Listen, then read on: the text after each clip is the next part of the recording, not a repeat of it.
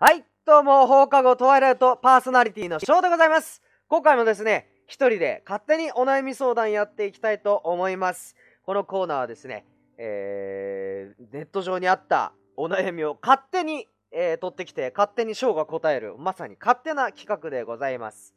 それではまず最初の投稿行ってみましょう。えー、この夕食、どう思いますか？肉じゃが、鮭焼き魚、味噌汁、かっこ豆腐と油揚げ。納豆です。また皆さんの夕食も教えてください。ということで。いやかなりいいよね。この晩飯。まあちょっと朝食的な感じもあるけど夜に納豆食うのかなり体にいいという説があるのでえー、すごくいいと思います。あとはねやっぱ味噌汁の具が豆腐と油揚げっていうのがいいよね。うん。俺両方とも好きだからやっぱ最高だよね。豆腐と油揚げ。まあ、わかめも俺は入れちゃうかな。うん、なんとなく組み合わせで、ね肉じゃが、鮭焼き魚。いいじゃないですか。俺はね、今日ね、何食ったっけな。あ、あのーでっかいショッピングモールに親戚の人と一緒に行って、で、フードコートにつけ麺の辻田があったんで食べました。久しぶりにね、見つけて辻田を。辻田のつけ麺美味しいんだよ。知ってるかなみんな。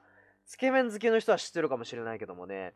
あそこのつけ麺はまず濃厚なんですねスープが。すごく濃厚で美味しいんだけども楽しみ方がこういろいろあっていろいろあるっていうかその段階があるんです。まず第一段階。第一段階は普通に麺を浸して食う。これうまい。濃厚。あのすごくねスープが濃厚だからつけ麺としてすごく合う。第二段階。まあ順番はあれなんだけども俺の順番としてはねあのつけ麺の横にあれ、ライムか。ライムがついてるんですよ。ライムっては、あの、レモンみたいなんだけども、皮がちょっと緑色でちっちゃいやつなんだけど、ライムがついてる。そのライムを絞って入れると、すごくね、こう、さっぱりするの、ちょっと。味が変わるんですよ、すごく。で、すごく美味しいの。これが第2段階。第2段階の時点で、満足度はマックスに来てる、かなり。そこで、最終段階ってのがある。そ、この最終段階が、あの黒七味って呼ばれる存在がありましてこれは京都の祇園かなんかにある特別な七味唐辛子らしいんですけどもすごく辛いんだけどもそれをくれるので入れるんですよつけ麺の中に。そうするとねまたこれちょっとピリッと辛くなって美味しいの。さっぱりして辛くなって濃厚なもう完全に辻田のこう PR になってるけど。でもやっぱあれ俺すごいと思う。うん。つけ麺をああいう風に楽しむっていうのはね、やっぱすごいよ。中にはあるよ。ずっと食べてても飽きないっていうつけ麺あるけど、なんかすごくね、こう、うまいなっていう、見つけ方がうまいなっていう風に思いましたね。スープ割りとかもあるから、まあ、やっぱ2な人は4段階ぐらいまで。俺は3週段階をこう、あの、黒七味にしちゃったけど、多分、人によって最終段階はスープ割りもあるだろうね。うん、スープ割りもね、美味しいんだよ、また。あーいやー、久しぶりにつけ麺食ったけどね、うまかったね。つけ麺の話してしまいました。さて、続いてのお悩みでございます。お悩みだったかな、今の。普通の話だったけど。とんかつは好きですよ。でもなんか、カツ丼って邪道だわ。そう思いませんか？ああ、カツ丼ね。あー、邪道はわかんないけど、でもなんか確かにカツ丼ととんかつってちょっと違う感じで考えちゃうな。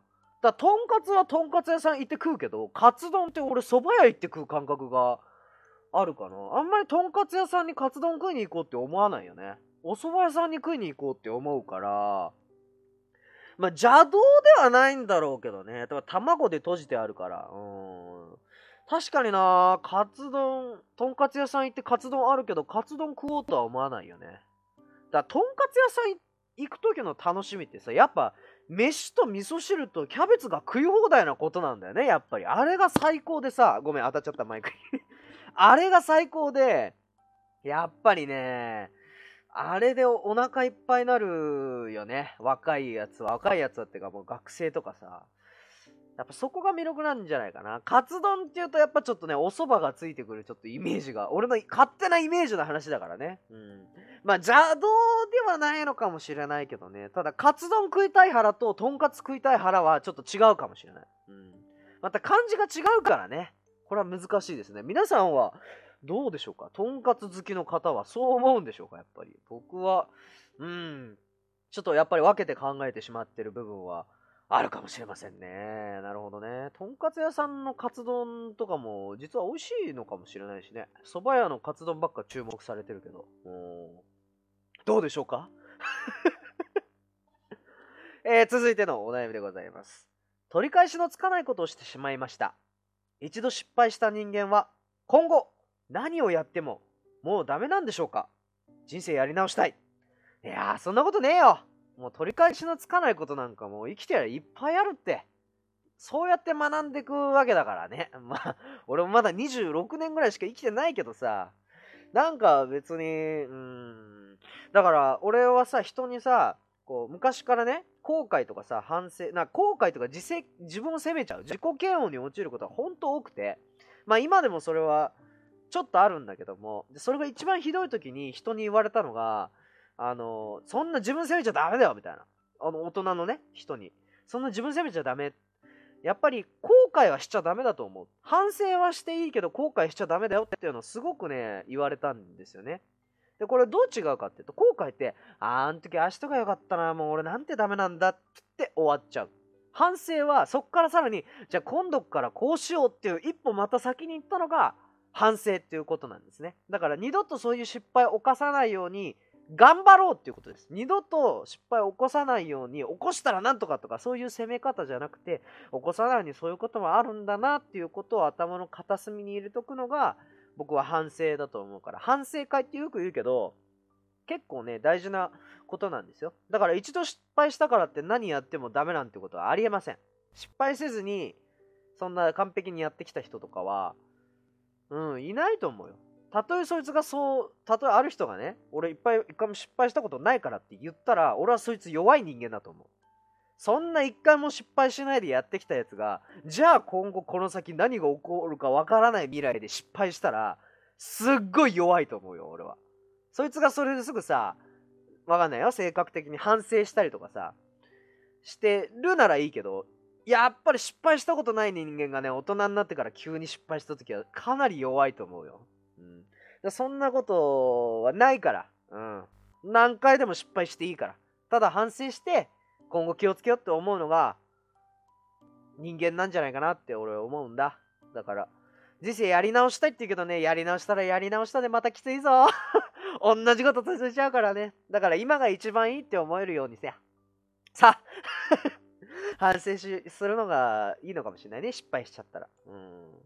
まあ俺もね、自己嫌悪陥っちゃうことあるけど、うん、まあ、やり直したいとは思わないかな。うん。やっぱり、やり直すとリセットされちゃうからね。さあ、続いてのお悩みでございます。えー、匿名さんの方ですね。食費にかかるお金を節約したいのですが、外食まで入れると、2人で10万を切ることができません。マジで？旦那からはやりくりが下手と言われますが、美味しくないものを作れば残されるので、それなりの金額がかかります。私、35歳、旦那40歳、子供いません。えー、すげえ外食まで入れると2人で10万を切ることができません。これ月の話だよね。よかった。俺なんか、1回の食事とか1日でとか思ったら、違うよね。月だよね。あー、月で10万か。確かに月で10万はちょっとと食いすぎの線はあるかもしれないね。あー、外食まで入れるか。まあ外食しちゃうよね。やりくりが下手と言われるか。美味しくないものを作れば残されるので。確かにね、残されちゃうとちょっとそれもそれでもったいないから、奥さんとしては美味しいものを作ろうというのですごく力を入れてるわけなんだね。節約したい。うーん。これさ、前にも話したかもしれないけど、まあ一人暮らしでもすごく気にすることだと思うんだよ。節約したいっていうの。特に学生さんとかはさ、あの親御さんの仕送りだとか、自分がまあバイトしてとかもあるけど、やっぱり節約したいじゃない。でね、俺の当時留学したての頃っていうのは、俺もそういうこと考えててさ、ずっと節約したいななんてことを考えてたんだよね。で、同じく留学してる女の子もいて、その子もすごく節約意欲が強くて、すごく勉強も忙しいのすごく勉強も頑張って、なおかつ自分でご飯も作って、毎日買い出しって自分で自炊してたすごく頑張って彼女は結局クラス上まで上がってきたのよ。なんだけども突然こうどっと疲れが出ちゃって辛労に陥っちゃって勉強も難しくなった。なおかつその難しくなった勉強の中で今までの自炊とかを続けなきゃいけないっていうので耐えられなくなっちゃって結局学校来れなくなって学校を辞めちゃったことがあったのね。でその時に俺が思ったのが例えばさ食費を節約したいからお腹いっぱいだけするだけの目的で食べるっていうんだったら俺はそれこそ10円のうまい棒だけ食い続けるとかお菓子だけ食べるカップ麺だけ食い続けるってやれば節約はできると思うただ健康には明らかに悪いじゃない。そうすると結局病院にかかったりとかしてお金がかかっちゃうわけじゃない。俺それだったらちゃんと物の価値を見てその物の価値に合うんだったら俺はそれがちょっと高くても買って摂取すべきだって思うの。例えばすごく今具合悪いからじゃあ元気出そう。じゃあ思いっきり焼肉でも切って食ってニンニクとか食って元気出すかって俺は正直ありだと思ってる。全然俺は悪いことじゃないと思う。だって疲れてんだもん。それだけ体が何か欲してるわけだからそこで変にじゃあ今日これだけにしとこうとかっていうと悪循環が起こって胃もちっちゃくなっちゃうし病気になりやすくなっちゃうしそうすると仕事もできない学校も行けないっていうやっぱ悪循環に落ちることができるからがあきああるからごめん今日ちょっと口回ってないね。そういうことがあるから俺はうーん節約っていう方法よりも無駄遣いをなくすっていう考えに変えた方がいいのかなって思うかな。だからねえそれこそ主婦の方だからいろいろな情報があるでしょ市場に行ったらこの時間から急に安くなるとかさ。あとはまああこういうものが掘り出し物であるとかさ。そういうやっぱ方法を取れば意外と10万切らん10万以下それこそかなり節約できるんじゃないかなって思いますけどね今でもあんまないのかそういう市場とかの大安売りみたいの俺一回あったんだよあの、学生の時にね、おばあちゃんのうち行こうと思って、おばあちゃんのうち行く途中に市場があったの。で、なんか手ぶらで行くの悪いなと思って、あの、自分で市場に行ってわざわざ買いに行ったのよ、物を。その時にびっくりしたんだけど、突然八百屋のおじさんが叫ぶわけ。あい、いらっしゃいいらっしゃいよしこれからね、豆腐10円で売るからとかって言うわけ。ええー、っつって、10円かよと思ったら、本当に10円で豆腐売ったの。こんな一丁でかいやつよ。すごいでかいもう、あのー、木綿の豆腐を、あい、いらっしゃい !10 円で売るよほら持ってけ泥棒みたいな感じで言うから、ありがとうございますみたいな感じで、俺泥棒みたいな感じでさ 払ったよ、10円。でもびっくりしたね、あれは。だそういうのも、時間帯とかその街ではたまにあると思うんだ。この前もね、ちょっと大船あたり行ったらそういうのあったよ。お弁当？うん、あの、もう、あの、売り、売っちゃいてえから、これ、なん、いくらでもいいよ。うん ?400 円 ?300 円？もう200円でもいいから、みたいな。そう、どんどん下がってますけど、すごい勢いで、みたいな。そういうのあるから、そういうのをちょっとやってみるのもありなんじゃないかな。まあでも、旦那さんがね、かなりもしかしたら、こう、クオリティ高いの求めてるかもしれないから、そうなるとちょっときついですよね。確かに、まあ、ちょっと身に覚えがあるっていうか、自分はないけど、そういうの見たことはありますね。旦那さんがすごくこう食にこだわりがあるというかこういうのを出してよこういうの作ってよみたいな感じで奥さんがすごくいっぱい作ってまあ結局ご飯代が高くなっちゃうみたいなはもしかしたらあるかもしれないから旦那さん次第だな 奥さんはもうねすごくこう気遣いしてくれてるわけだから旦那さんがそこをさね、やりくりが下手とか言ってる場合じゃないと思うよ、旦那さん。俺だったら言っちゃうな、旦那。旦那、あんたもうちょっとさ、やりくり下手っつうか奥さんもこう言ってるわけだからさ、あんたがちょっと情報すべきなんじゃない？みたいな。じゃあ明日の晩飯大学芋でいいね？っつって。急にすげえ下がったな、クオリティみたいな。大学芋だけ？みたいな。いや、難しいよね。ほんと、奥さん大変だと思います。なるべくそういうこと言う旦那さんにはなりたくないな よし。じゃあ続いてのお悩みでございます。次は長文ですね。えー、悩める人。中学2年生で私立の中間一貫に通っています。中高、中高、ごめんなさい。中高一貫に通っています。父親は医者で、母は専業主婦です。父は勉強についてあまり言わないのですが、母はいわゆる教育ママです。自分は昔、過去小学生の頃から医者になればなどと言われてきています。それで、あなたのためなのなどとも言われています。自分は一回も医者になりたいなどと言ったことないのに、そもそも僕は勉強に対する意欲が湧きません。自分が特にやりたいと思ってないことはやりたくないです。実は医者に自分もあまり向いていないと思っています。だけども中2で高校は別の医者向けの大学と一緒になっている学校に行けたら医者になれるということで、その高校に見学しに行きました。親は満足していましたが、自分はあまり行く気になれません。それで勉強に対する意欲が湧きません。成績もあまり良くないです。正直言うと自分は車が好きで GT レーサーに憧れています。親に自分がなりたい仕事を言ったこともありません。それで自分がリビングでゲームしていると、勉強しなさいいつも受け身だなって言われます。それで反論しようとしても、言う勇気がありません。それに僕はもう中2です。全く生きがいを感じません。親に何かを言う勇気も隙間もなくて相談する人がいないです。本当にこのまこのままじゃ人生損しそうです。てかもうしてます。なるほどね。これは僕も思ってたことですね。ちょうど中2の頃です。で、正直言うと僕の母は専業主婦で、僕の父は医者です。で、確かにこれはね、僕も母親言われてきました。僕は特に母子家庭だったので、で、父親と同じ名字だったので、特にそれは言われてきました。ただ、教育ママという感じよりかは、ちょっとほったらかしにされてた部分はあるかな。でも将来はちょっと医者の学校行くんだから頑張って勉強しなさいよ的なことは言われてたことはありますね。で、まあ僕はね、確かに医者になる気なかったし、うん、そういうとこ見学したけど、あんまりね、意欲も湧かなかったから、特にね、たそうだよね、中2ぐらいじゃ言う勇気ないよね。うん、難しいと思うよ。なかなか中2でそういうこと反論できる勇気ないと思う。だって、ね、逆に俺すごいと思うよ、この人。車が好きで GT レーサーに憧れてるっていうのは、すごく具体的で俺いいと思うから、自分で情報を集めてみてからこう反論してみるのが一番こう反論しやすいんじゃないかなって思う。もし反論したいならね まあでも話してみるのがいいんじゃないかな。うん。まあお母さんが教育ママだから、お父さんがどう思ってるのか聞いてみるのいいんじゃない？怖いか。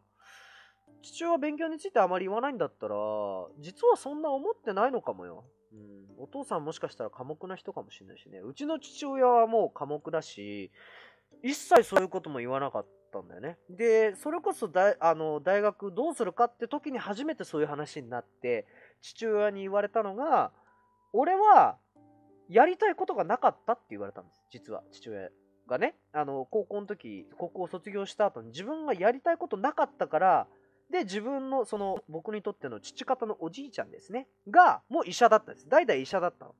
で、やりたいことなかったから仕方なく医者を継いだって言ってたんですね。まあ仕方なく継いで医者になるってすげえなって思うんだけど、でも、本当はこうやりたいことがなかったから生きる道として医者を選んだだけだっていうような話をしてたのでね。多分なりたいものっていっぱいあったんだと思う。あのー、こう親戚の人たちとかさ、から聞いてるとなんかあったらしいよみたいな話を聞きますよ。本人は言わないけど。だからやりたいことがあるなら、お父さんに相談してみるといいと思う。そしたらお母さん納得すると思う。お母さんは多分頭ごなしに、こうね、あの、指定されちゃうから、お母さんに言うのは難しいと思うけど、お父さんに言ってみて、そしたらお父さんが多分お母さんを説得してくれるんじゃないかな。うん。どうでしょう？お父さんにちょっと、そういう話してみてはどうかな。すごくいい話になると思うんだよね。お父さんのこともわかるだろうし。うん、よっぽどだよね。なんか、わかんないけど、親が自分の道を継いでほしいって思うっていうのは、どう、どうなんだろうね。だから、八百、それこそ自分のお店が自営業とかだったらさ、息子に継いでもらうとかっていうパターンもあるのかもしんないけど、うん、なんか最近マッティもね、まあ言っていいのかわかんないけど、お父さんの会社をね、継ぐためにこう、ちょっとお父さんの会社で今、いろんなことを学んでるみたいなことをマッティから聞くとね、うん、やっぱお父さんとしては嬉しいんだろうけども、僕の父親に言われたのが自分がやりたいことあるんだったらそれはやった方がいいよっていうふうに言われたので、うん、またそれも面白いと思うけどね。同じ道進んでその話をするんだったら、何、お父さんも楽しいだろうし、お父さんも助けることができるけども、全く違う道に進むんだったら、それはそれでさ、最近どうなの？とかさ、お父さんも気になるだろうしね。うん、それはそれで息子は誇りになると思うんだよね。そういうレイさんに憧れてるとかさ。俺は具体的でいいと思うんだよな、この中2の人の。うん、全然そんなさ、なんだろう。うーん、な、なんだろうね。なりたい仕事行ったことないんだ。相談できる人がいればいいんだけどな。学校の人とかさ、学校の外の人とか、友達とかね、言えたらいいよね。うん、やっぱり自分でこう調べてから、こういう道だから、やっぱ自分でね、詳しくてさ、いや、これこういう資格が必要で、こういう学校行かなきゃいけなくて、こういうことしなきゃいけないらしいんだけども、俺は行きたいんだっていう風に言ったら、お父さんすごくこう、その熱意を感じ取るんじゃないかな。ただ漠然と俺、車好きだからさ、GT レーサーになりたいんだよっていうだけじゃちょっと、もしかしたらなんか言われちゃうかもしれないけど、自分で調べて、レーサーになるためにはこれが必要だ、これが必要だっていう、こう、段取りをちゃんと分かってると、熱意が伝わるんじゃないかな。それで自分でね、反論したり、自分が何か言う勇気みたいのをもらえるような気もするので、ええ、ちょっと 長くなってしまいましたが、そういうやり方はどうでしょうか？うん、懐かしいな。やっぱ中2の頃はそういうことでみんな悩むのかな？どうなんだろう？俺は、自分一人だって思ってたかな。それで俺学校行かなくなっちゃったんだけどさ、うん、なんか自分がもうわかんないみたいな。そんないきなりそんなこと言われてもわかんないよ。医者とかなりたくないしみたいな。ある意味で、この方はもう、先ほど僕が言ったように、すごいな、具体的に決まってるからすごいなって言ったのは、当時僕は全くそう具体的に決まってなかったので、それでこう、なんか、なんだろうな、すごく曖昧なとこから始まったと思います。こういう大人になりたいみたいな。僕がね、こう、すごくこう、前に進めたきっかけは、奥田民生さんでしたね。うん。音楽というよりも僕は奥田民生さんのああいう、あの、ライブ映像だって、弾き語りのライブ映像だったんですけど、あの歌ってる姿見てね、あ、俺こういう大人になりたいって思ったの。こういうってすごく、あの、ぼかした表現なんだけども、本当に思ったの。こういう大人になりたい。で、頭の中で急にプロセスが始まって、こういうってでもなんか、こういう大人ってどういう大人なんだろうと。ああ、そうか、多分、人に勇気を与えられたり、こう、なんだろう、生き方を示せるような人間になりたいっていう、そういうなんかところから始まっったと思いますね。すごくね、漠然としてこう抽象的で安っぽい話なんだけど、なんかそういう風にすごく感じたんだよね。うん、人を励ませる。やっぱり自分が励まされたっていう衝撃が強すぎたんだろうね。こういう大人になりたいってすごく思った思い出があります。そっから長かったけどね。いろいろあって、まあ今にあるから、うん。すごくこの中学2年生の、うん、もうこういう風にこれが好きだからこれになりたいっていうのがあるのが、すごくいいなっていうふうに思いますね。うん。ということでね、時間もいい感じなんで、今回はこんなところで放課後トワイライオットショーの勝手にお悩み相談でした。また次回もよろしくお願いいたします。それでは皆さんまたさよなら。バイバイ。